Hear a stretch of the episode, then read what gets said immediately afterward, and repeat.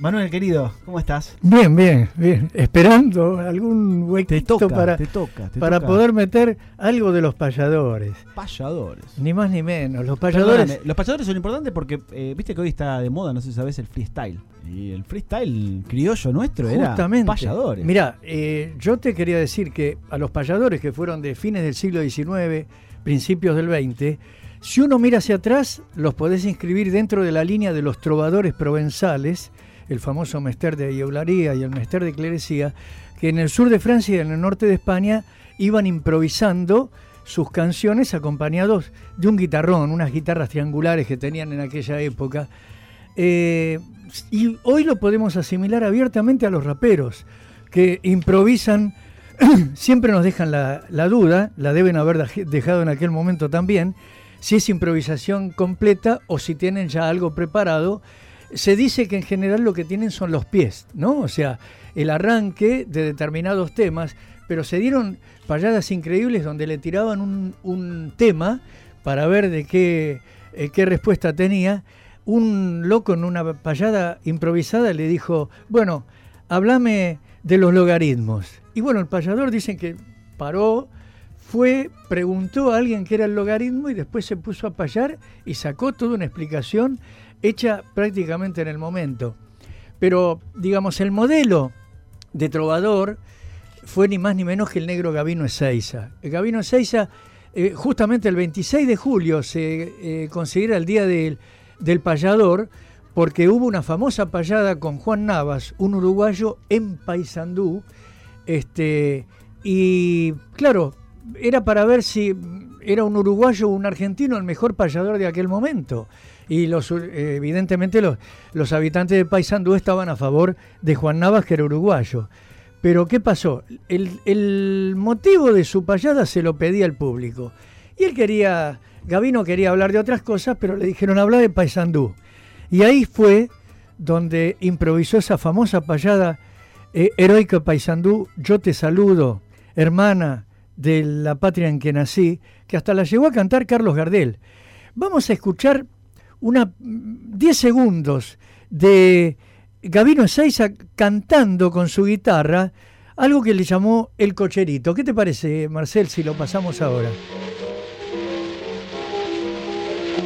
Señora, está el cochero, se encuentra muy enojado porque usted ayer lo ha mandado con una carta en correo.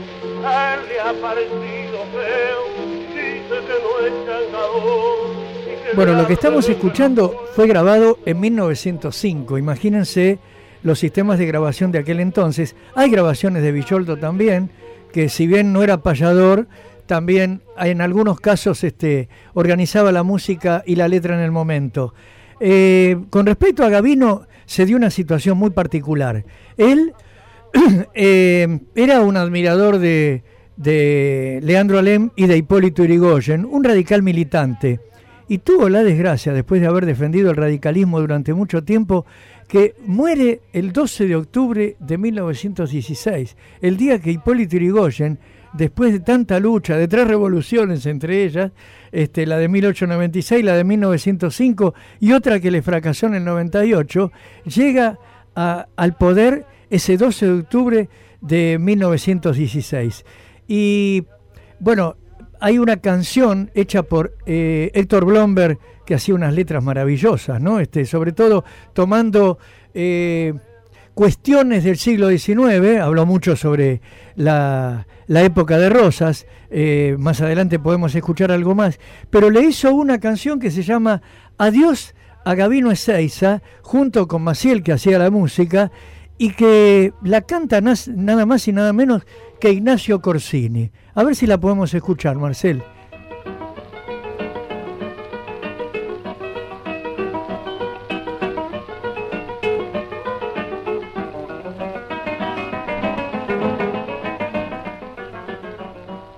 Buenos Aires de mi amor, oh ciudad donde he nacido, no me arrojes al olvido, yo que he sido tu cantor.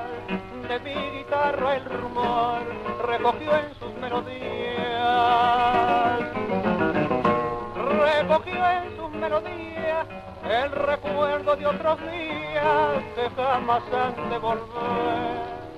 Los viejos cantos de ayer que fueron las glorias mías.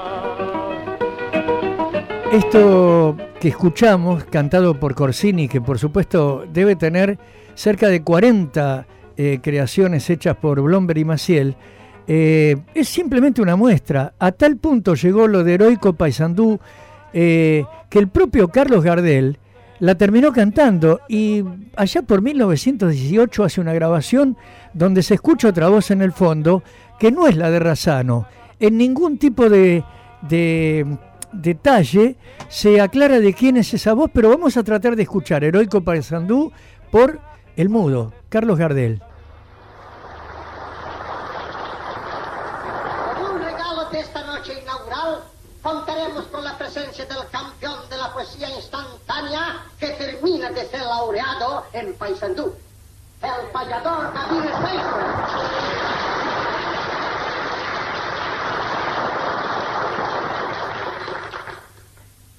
Rogaría a la concurrencia eligiera el tema de mi improvisación de esta noche. Que cante el himno a Paysandú.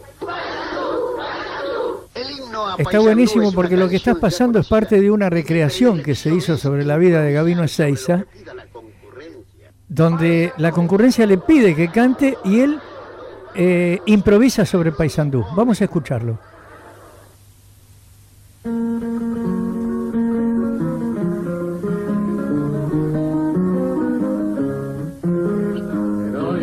Yo te saludo, hermano de la patria en que nací.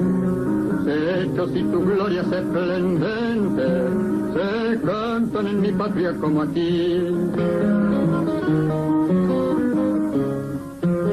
Hermanos, en las luchas y en la gloria, lo mismo que allá en Ituzaingó, y en hechos nacionales que la historia en uno y otro pueblo mencionó. Heroico paisandú, yo te saludo, la Troya americana porque lo es. Saludo a este pueblo de valiente, cuna de los bravos, 33. Bueno, estábamos escuchando la letra que por supuesto terminó con una gritería a favor de, de Gavino que ganó la payada contra el uruguayo en Uruguay.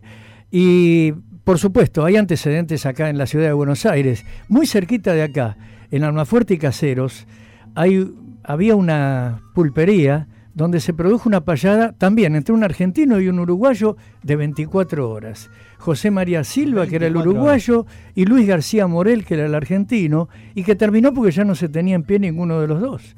Este, exactamente en la esquina que enfrente tiene el confundido siempre con un ombú, ese- esa magnolia que está en la esquina de Almafuerte y Caseros. En esa esquina había una viejísima pulpería que en algún momento hasta el propio Borges, en sus recorridas hasta el puente Alsina, pasó y comentó.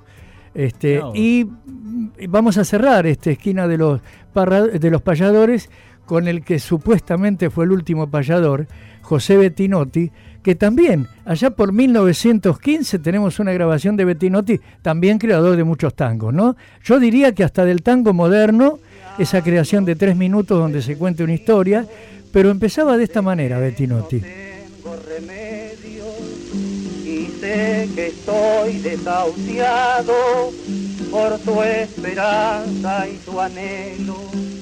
que vamos a hacer mi alma?